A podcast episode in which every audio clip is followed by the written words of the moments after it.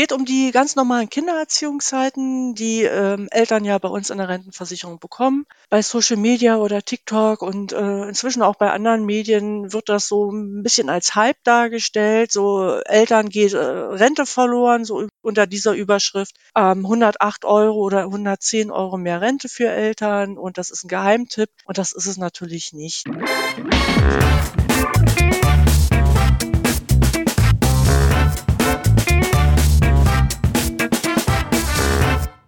Begrüße euch super herzlich zum Hör Money Talk, dem Geld- und Karriere-Podcast für Frauen. Die Rente, das ist das größte finanzielle Thema für uns Frauen. In unserem Coaching zeigen wir euch auf, äh, wie ihr zum Beispiel eure Rentenlücke schließen könnt. Und wir laden auch jedes Mal eine Expertin der deutschen Rentenversicherung ein, um eure Fragen zu beantworten. Und genau diese Expertin habe ich heute bei mir zu Gast im Podcast und wir reden über drei Rentenhacks, äh, die für euch, denke ich mal, ganz, ganz interessant sein werden. Zum einen geht es damit darum, was wir tun können mit Abfindungen, welche Nachzahlungen ich tätigen kann und was hat es eigentlich mit dem Hype um die Beantragung von Kindererziehungsheiten auf sich, der aktuell durch die sozialen Medien geistert. Liebe Katja, ich freue mich, dass du heute meine Gästin bist. Äh, Katja Braubach ist Rentenexpertin bei der Deutschen Rentenversicherung Bund in Berlin. Du warst ja auch schon bei unserem wunderbaren Her Money Festival im letzten Jahr und bist natürlich wieder bei unserem Coach Coaching, was jetzt hier in Bälde wieder losgeht.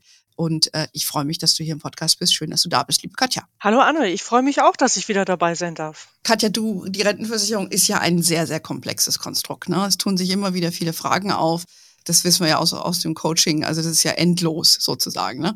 Und deshalb haben wir gesagt, wir reden einfach mal über so drei Rentenhacks, die, glaube ich, äh, Fragen haben, äh, Fragen, die sich viele stellen. Äh, und ich würde sagen, wir gehen gleich mal rein. Zum einen geht es ja um das Thema Abfindung. Es kommt ja häufiger vor, dass man ein Unternehmen verlässt und man bekommt eine Abfindung gezahlt. Da könnte sich ja dann die Frage stellen, ich nehme doch diese Abfindung und pepp damit so ein bisschen meine Rente aus. Geht das denn überhaupt? Na, so einfach geht's nicht. Also man kann jetzt nicht einfach kommen und sagen, ich habe hier beispielsweise 50.000 Euro Abfindung bekommen, ich äh, werf die mal bei der Rentenversicherung vor die Tür und liebe Rentenversicherung, mach mal was damit. Das funktioniert leider nicht. Wir haben da leider so ein paar, ja, vom Gesetz, Gesetzgeber enge Rahmen bekommen wo wir uns dann halten müssen. Das heißt, wir müssen immer schauen, ob es eine Möglichkeit gibt, äh, dass ihr das Geld bei uns loswerden äh, dürft auf legalen Weg. Und ähm, eine größere Summe könnte dann schon vielleicht schwierig sein, je nachdem, wie, in welchem Alter ihr euch gerade bewegt. Okay. Weil die also das Alter spielt eine Rolle, wann, ob, ob man da was machen darf oder nicht. Genau, das Alter mhm. spielt auch so ein bisschen eine Rolle. Also man muss immer schauen, was, was, was ist möglich. Eine Abfindung ist ja erstmal sozialversicherungsfrei, das heißt, ihr zahlt davon keine Sozialversicherungsbeiträge, aber Steuern.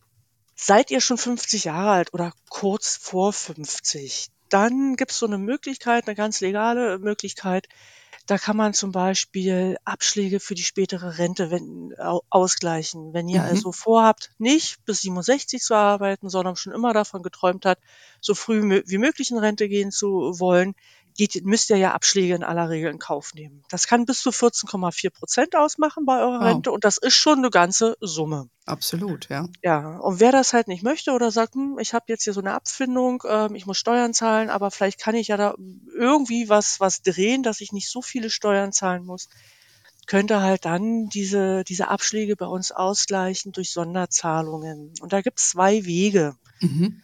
Ein Weg ist, man macht das gleich über einen Arbeitgeber, kann der geschicktere sein. Da müsste man vielleicht wirklich nochmal vielleicht beim Steuerberater nachfragen. Der Vorteil ist, der Arbeitgeber darf die Hälfte der Abschläge, die sich auftun, ausgleichen.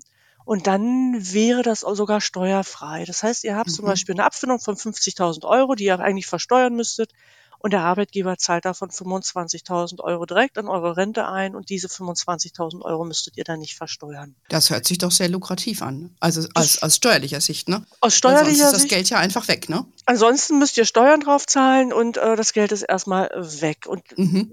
klar, ihr habt dann das, was netto übrig bleibt nach den Steuern für euch und könnt es euch selber überlegen, was ihr machen wollt. Aber wenn ihr sagt, ich will das sowieso für die Altersvorsorge einsetzen in irgendeiner Form, wäre das zumindest eine Überlegung das über ja. einen Arbeitgeber direkt in die gesetzliche Rente einzuzahlen. Sollte man äh, das in der Abfindung mit verhandeln und aktiv mit ansprechen?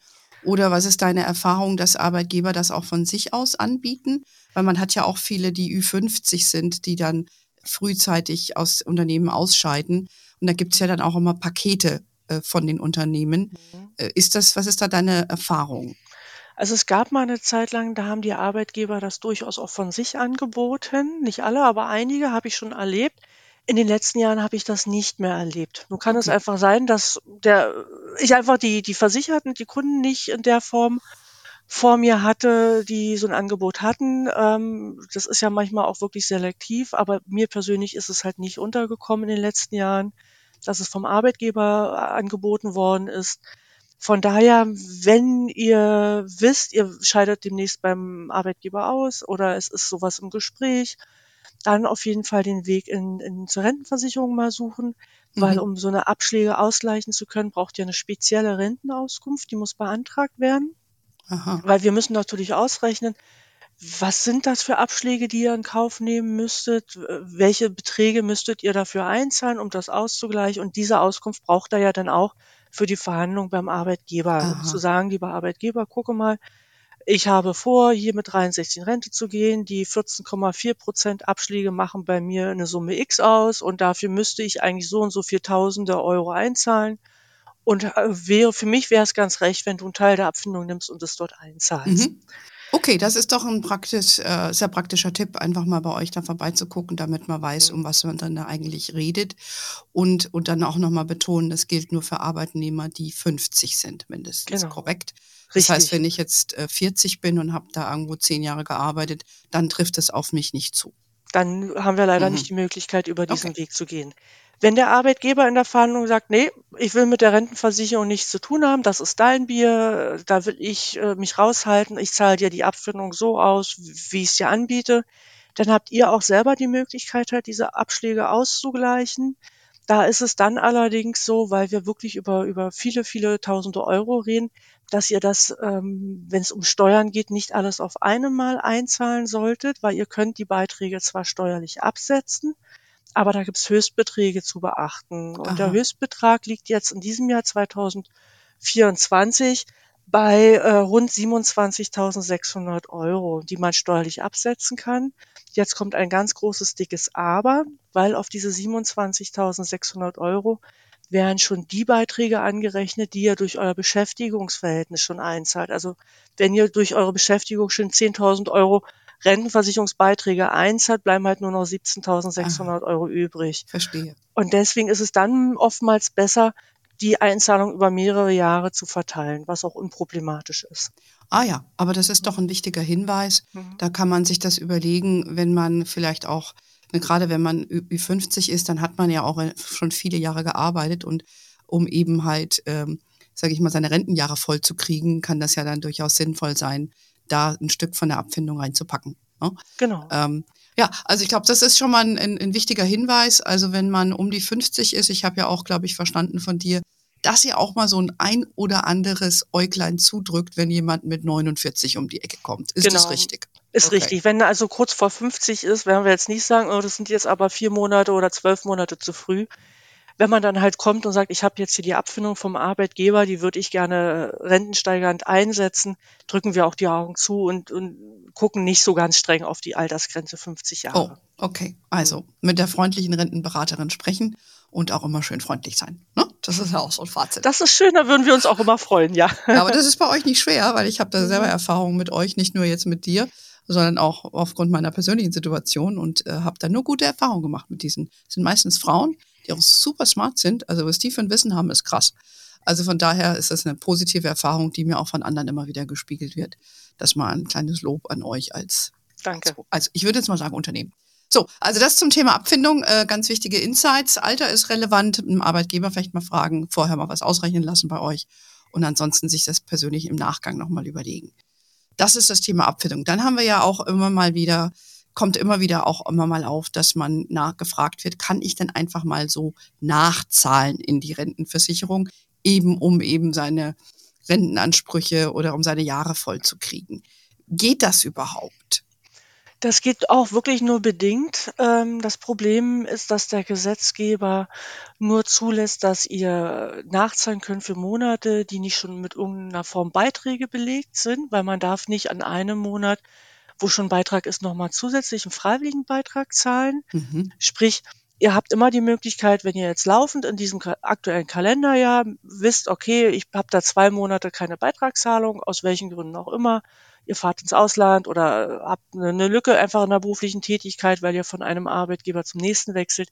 Das könnt ihr immer ganz problemlos im laufenden Kalenderjahr einzahlen, beziehungsweise auch bis zum 31. März des folgenden Jahres. Sprich, bis 31. März diesen Jahres könntet ihr auch noch für 2023 einzahlen.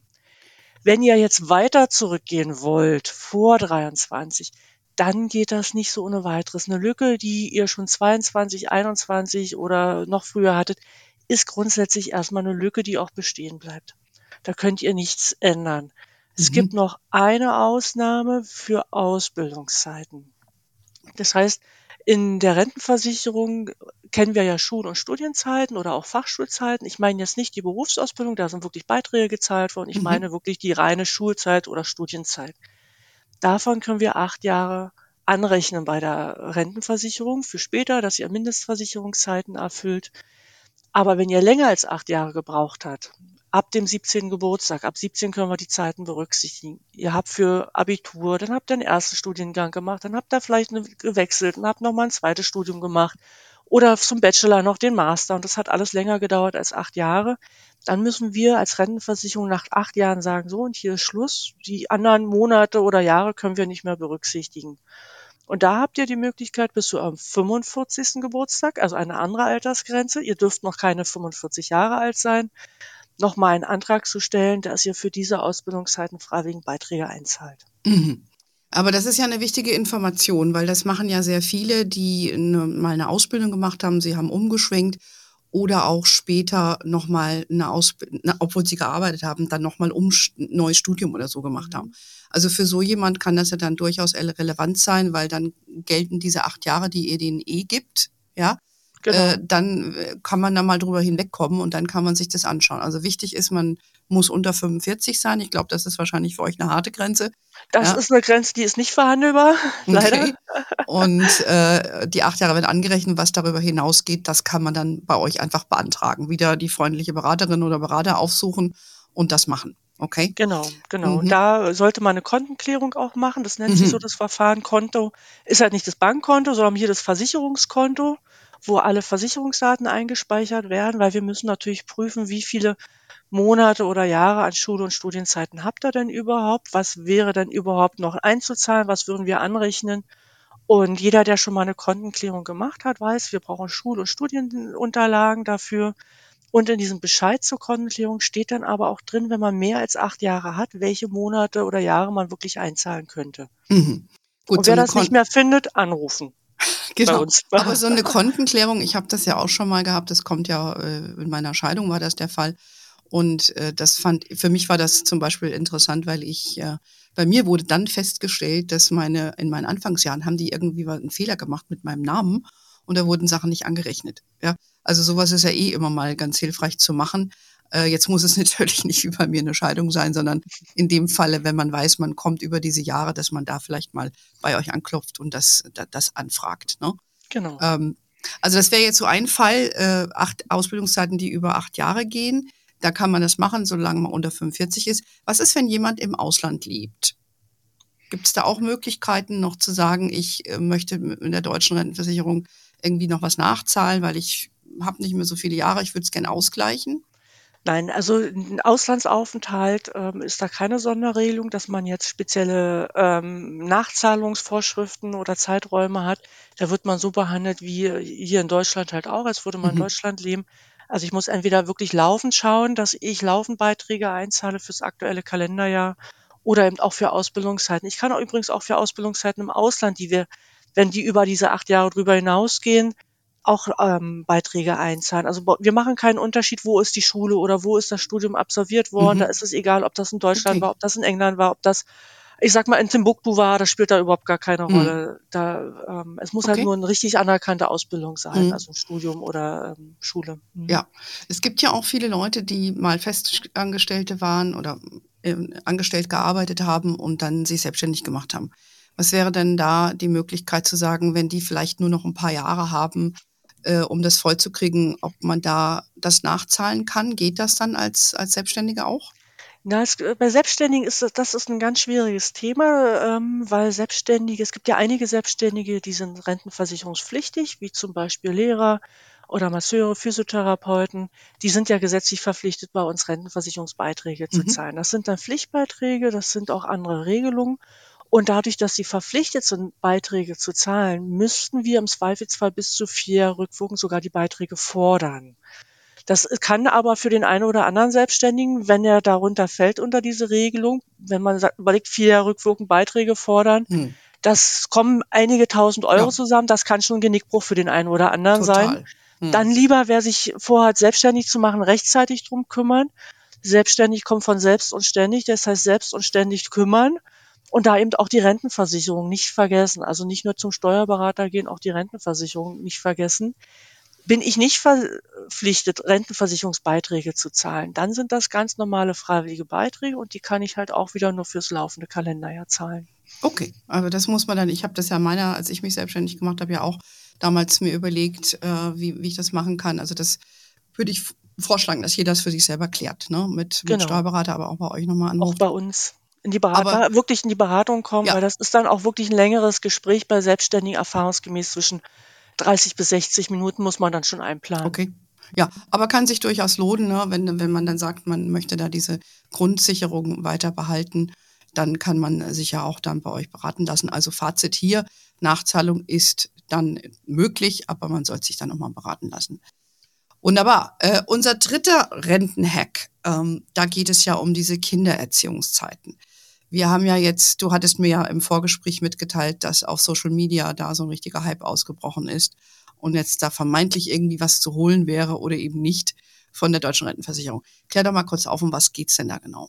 Ja, es geht um die ganz normalen Kindererziehungszeiten, die ähm, Eltern ja bei uns in der Rentenversicherung bekommen bei Social Media oder TikTok und äh, inzwischen auch bei anderen Medien wird das so ein bisschen als Hype dargestellt. So Eltern geht äh, Rente verloren, so über die über unter unter dieser Überschrift. Ähm, 108 Euro oder 110 Euro mehr Rente für Eltern und das ist ein Geheimtipp und das ist es natürlich nicht. Ähm, es gibt für den erziehenden Elternteil drei Jahre Kindererziehungszeiten hier bei uns in der Rentenversicherung. Wenn das Kind ab 92 geboren ist, bei Geburten vor 92 sind es zweieinhalb Jahre. Da werdet ihr so gestellt, als hättet ihr gearbeitet und den Durchschnitt aller Versicherten verdient. Also sozusagen, wenn man das auf heutige Zahlen betrachtet, als hättet ihr verdient äh, mit 45.000 Euro im Jahr Gehalt. Also unabhängig von dem, was ihr tatsächlich verdient hättet, kriegt ihr das, was der Durchschnittsverdiener hat. Okay. Und das macht halt bei drei Jahren Kindererziehungszeiten zurzeit 113 Euro aus an Rente ähm, und bei zweieinhalb Jahren Kindern natürlich ein bisschen weniger. Das sind dann 94 Euro äh, monatliche Rente, die ihr gut geschrieben bekommt. Mhm. Dafür muss man einen Antrag stellen bei der Rente und wie auch überall woanders bei Behörden gibt es ja Geld immer nur gegen Antrag.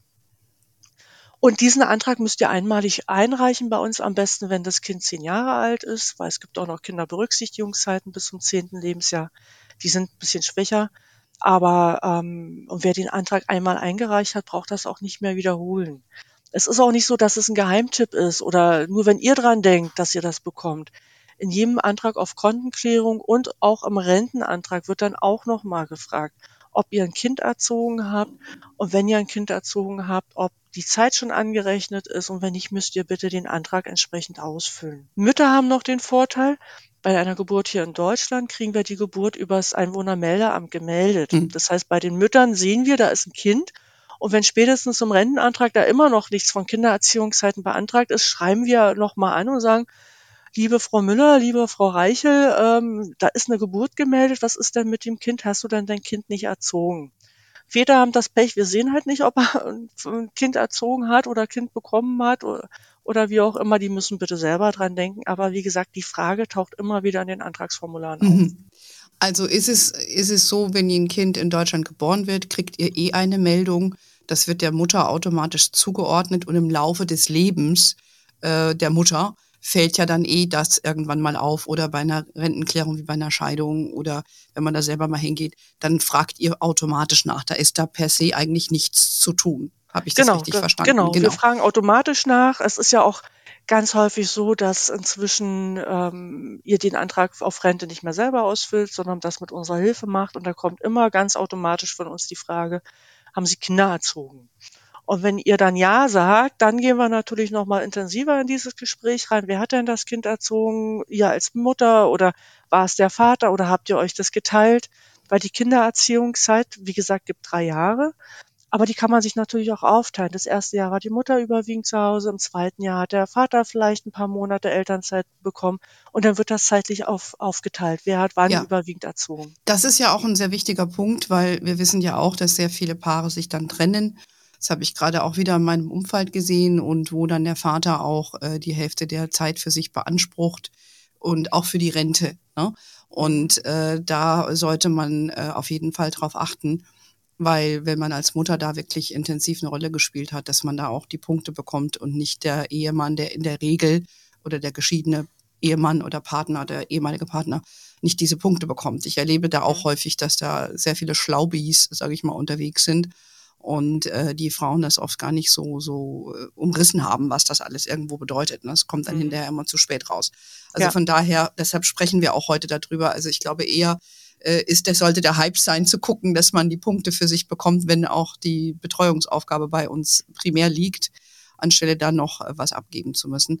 Ohne dass jetzt äh, ich jemanden da was unterstellen möchte. Aber ich, mhm. ich rede jetzt hier von Erfahrungswerten, die ich da persönlich gemacht habe. Mit anderen, also jetzt nicht im, bei mir selber, ne? Also äh, ja, aber dann hat sich der Hype ja eigentlich erledigt. Sprich, man muss eigentlich gar nichts machen, es sei denn, wie du sagtest, das Kind ist im Ausland geboren dann ist es was anderes, dann sollte man sich rühren. Aber wenn man irgendwann mal in Deutschland seine Rente haben will, dann gibt es die netten Kollegen von der Rentenversicherung, die dich eh danach fragen. Ne? Genau. Ähm, ja, ich glaube, dann haben wir es doch schon. Das war doch mal, ich habe auch wie immer gelernt, also bei der Abfindung, wenn ich um die 50 bin, sollte man genauer hingucken. Nachzahlungen sind bedingt möglich, vor allen Dingen, wenn man Ausbildungen hat, die über acht Jahre gegangen sind und Kindererziehungszeiten gehen automatisch, es sei das Kind ist im Ausland. Jo, liebe Katja, ich glaube, da haben wir das schon ganz, ganz viel hier besprochen. Und ich würde sagen, äh, ganz lieben Dank. Wer dich persönlich sprechen will, kann das bei unserem nächsten Coaching tun. Und wem das gefällt, was wir hier besprochen haben, liked uns gerne und folgt uns gerne auf euren Lieblings-Podcast-Kanälen. Äh, und äh, ich freue mich, wenn wir uns wieder hören und sehen, liebe Katja. Und äh, schöne Grüße nach Berlin. Ihr wisst ja, äh, unser Newsletter kommt jeden Donnerstag raus mit diesen Neuigkeiten. Wir sind natürlich auf Facebook, LinkedIn, Instagram. We are wherever you are. In diesem Sinne, have a wonderful day, everybody. Until next time und ciao. Ciao, Katja. Tschüss.